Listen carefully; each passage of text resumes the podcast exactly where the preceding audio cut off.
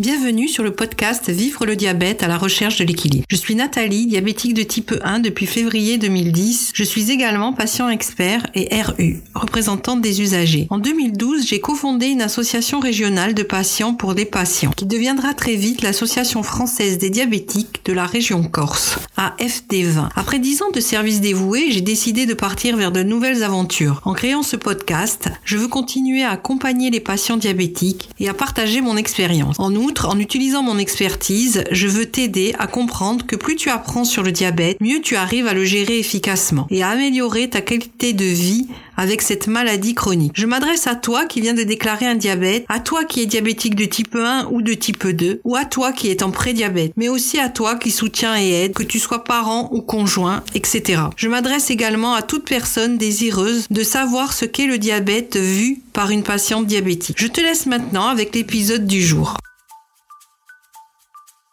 Le jour de la découverte de mon diabète le 17 février 2010, en sortant de chez le médecin traitant, avec en main un rendez-vous chez l'endocrinologue diabétologue, une question trottait dans ma tête. Qu'est-ce que le diabète? Parce que le médecin m'a annoncé cette maladie en me donnant les imprimés verts de la Sécu, que je connaissais déjà, qui correspondaient à une prise en charge d'une infection de longue durée, ALD, les fameux 100%. Je fus très étonné qu'il me tende ce papier. Je lui ai demandé pourquoi. Il m'a répondu Nathalie, parce que tu es diabétique. Voilà comment a été annoncé un des plus grands tournants de ma vie. Je venais d'apprendre que j'étais malade et ce pour toute la vie. Je ne savais pas ce qu'était le diabète, et encore moins ce que cela signifiait d'être une diabétique. Le mot diabète, je l'avais entendu chez ma grand-mère, qui avait du diabète, disait-on. J'ai attendu mon rendez-vous chez la spécialiste pour en savoir davantage. Elle m'a dit que cela ne se guérissait pas mais qu'il existait des traitements pour cette maladie chronique. Elle m'a montré comment se faire des injections avec un stylo en piquant dans un hippopotame en mousse, et m'a appris que j'étais diabétique de type 1. Là encore, je me suis demandé ce que cela voulait dire. Elle m'a expliqué, mais à ce premier rendez-vous, il y a eu tant d'informations, en un temps qui m'a paru très court. Il a fallu ingurgiter tout cela. Je suis rentrée chez moi avec toutes ces choses dans ma tête et une incroyable angoisse de ne pas réussir à faire tout ce qu'elle m'avait expliqué. J'ai pris une grosse décision. Je ferai tout pour apprendre et comprendre ce qu'est cette maladie, le diabète. J'ai mis du temps pour essayer de gérer la maladie, mais j'ai appris et compris. Je suis allée jusqu'à me former pour accompagner les autres qui, comme moi, ont galéré ou galèrent. Après dix années de travail dans l'associatif qui m'ont encore plus appris, aujourd'hui je veux aider les personnes concernées par cette maladie pour les aider à aller plus vite dans l'apprentissage et la compréhension du diabète. Donc, la première question que je me suis posée a été qu'est-ce que le diabète? La définition simple et générale. Le diabète est une maladie chronique qui se caractérise par un taux élevé de glucose, sucre, dans le sang.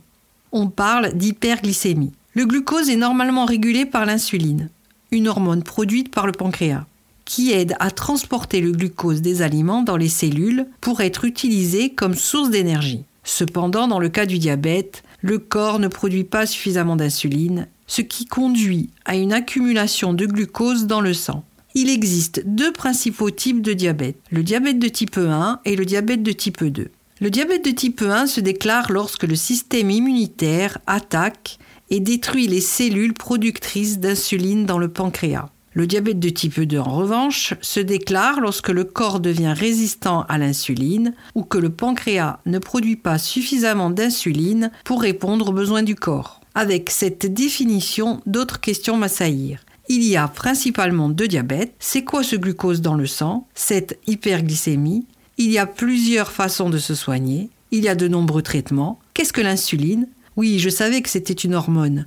Mais comment ça marche? Pourquoi des cellules de mon corps sont allées attaquer d'autres cellules de mon corps Pourquoi cette hormone diminue-t-elle? La définition continue en disant le diabète peut avoir de graves conséquences pour la santé s'il n'est pas traité, notamment des complications cardiovasculaires, des lésions nerveuses, des problèmes de vue, des infections et des lésions rénales, etc. etc.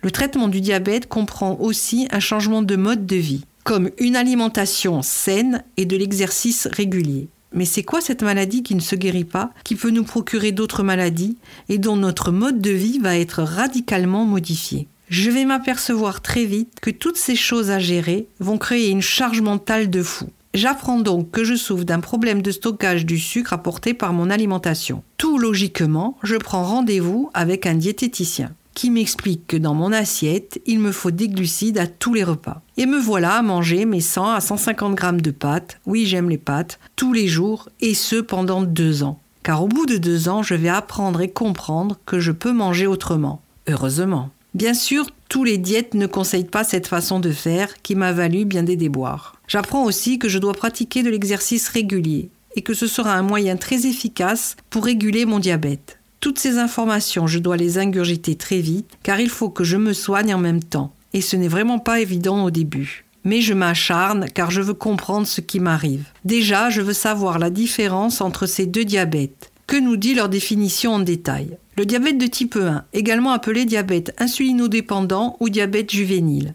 est un type de diabète qui se produit lorsque le système immunitaire attaque et détruit les cellules productrices d'insuline, les cellules bêta des îlots de Langerhans, dans le pancréas. Cela signifie que le corps ne produit plus d'insuline pour réguler le taux de glucose dans le sang, ce qui entraîne une hyperglycémie, taux de glucose sanguin élevé. Le diabète de type 1 est souvent diagnostiqué chez les enfants, les adolescents et les jeunes adultes, mais peut survenir à tout âge. C'est mon cas à 46 ans. Les symptômes du diabète de type 1 peuvent inclure une soif excessive, une envie fréquente d'uriner, une faim accrue, une perte de poids involontaire, c'est ce qui m'est arrivé entre autres. J'ai perdu 10 kilos en un mois, j'étais super contente. Une fatigue, une vision trouble, une irritabilité. Le traitement du diabète de type 1 implique une injection d'insuline plusieurs fois par jour pour maintenir le taux de glucose sanguin dans une plage normale. Je reparlerai de cette plage normale. Les personnes atteintes de diabète de type 1 doivent également surveiller leur taux de glucose sanguin régulièrement, préconisé 6 fois par jour minimum. Avoir une alimentation équilibrée, faire de l'exercice régulièrement. Le diabète de type 2, également appelé diabète non insulinodépendant, ou diabète de l'adulte est un type de diabète qui se produit lorsque le corps devient résistant à l'insuline ou que le pancréas ne produit pas suffisamment d'insuline pour répondre aux besoins du corps. Cela entraîne une accumulation de glucose dans le sang, soit une hyperglycémie, taux de glucose sanguin élevé. Le diabète de type 2 est souvent diagnostiqué chez les personnes de plus de 40 ans, mais peut survenir chez les personnes plus jeunes, en particulier chez les personnes en surpoids. Les symptômes du diabète de type 2 peuvent inclure une soif excessive, une envie fréquente d'uriner, une faim accrue, une fatigue, une vision floue et des infections fréquentes. Le traitement du diabète de type 2 implique généralement une combinaison de changements de mode de vie tels qu'une alimentation saine, une activité physique régulière et la perte de poids si nécessaire, ainsi que des médicaments pour aider à contrôler le taux de glucose sanguin. Dans certains cas, l'insuline peut être nécessaire si les autres traitements ne sont pas suffisamment efficaces. Comme tu peux le voir, les deux diabètes ont des similitudes, mais ils sont très différents. Ce n'est pas tout à fait la même maladie. Pour les similitudes, ils ont les mêmes symptômes, les mêmes conséquences, l'augmentation du sucre dans le sang, c'est le même organe, le pancréas, qui est malade, c'est bien la même hormone, l'insuline, qui fait défaut, et ce sera les mêmes complications si le diabète n'est pas équilibré. Pour les différences, justement, en parlant de l'insuline, dans le diabète de type 1, le pancréas ne produit plus du tout d'insuline et on ne peut pas vivre sans insuline. Heureusement qu'en 1921, des chercheurs canadiens ont fait la plus grande découverte de l'histoire de la médecine, l'insuline.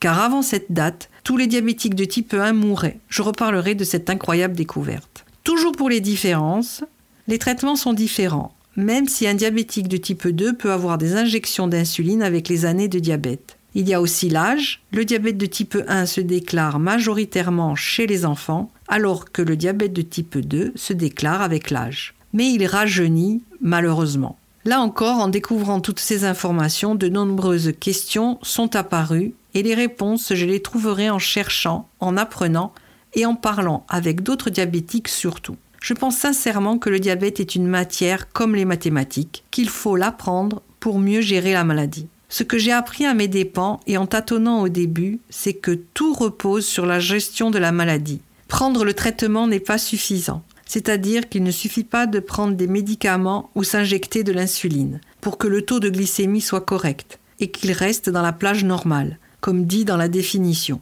Il faut tenir compte de nombreux facteurs, comme l'activité de la journée, le stress, bien évidemment l'alimentation, si tu fais du sport ou une activité physique, si tu te mets en colère, si tu as une infection, une autre maladie, de la fièvre, les menstruations, etc. Tout cela est très dur, car la glycémie varie par l'effet hyperglycémiant de toutes les hormones que tu produis. Tu peux être en hyperglycémie parce que tu as mangé un bon gâteau, mais aussi parce que tu t'es énervé. En tout cas, toutes ces informations vont me montrer qu'il faudra prendre soin de moi tout au long de la vie. Il est important de connaître dans un premier temps la définition de ces deux diabètes et de savoir quel diabète est entré dans ta vie. Je t'invite à m'écrire par email si tu souhaites me dire comment ça s'est passé quand tu as déclaré ton diabète, comment s'est effectuée l'annonce de la maladie, et si tu m'y autorises, je le raconterai dans le prochain épisode. Je te remercie pour ton écoute. Si cet épisode t'a plu, que tu souhaites soutenir le podcast, je t'invite à le partager autour de toi, à t'abonner pour être averti du prochain épisode, à laisser 5 étoiles et un avis sur ta plateforme d'écoute. Tu as la possibilité aussi de me contacter, soit sur mon compte Instagram, soit par email que tu trouveras dans les notes du podcast. Je te dis à très vite pour un nouvel épisode de Vivre le diabète à la recherche de l'équilibre. Prends bien soin de toi.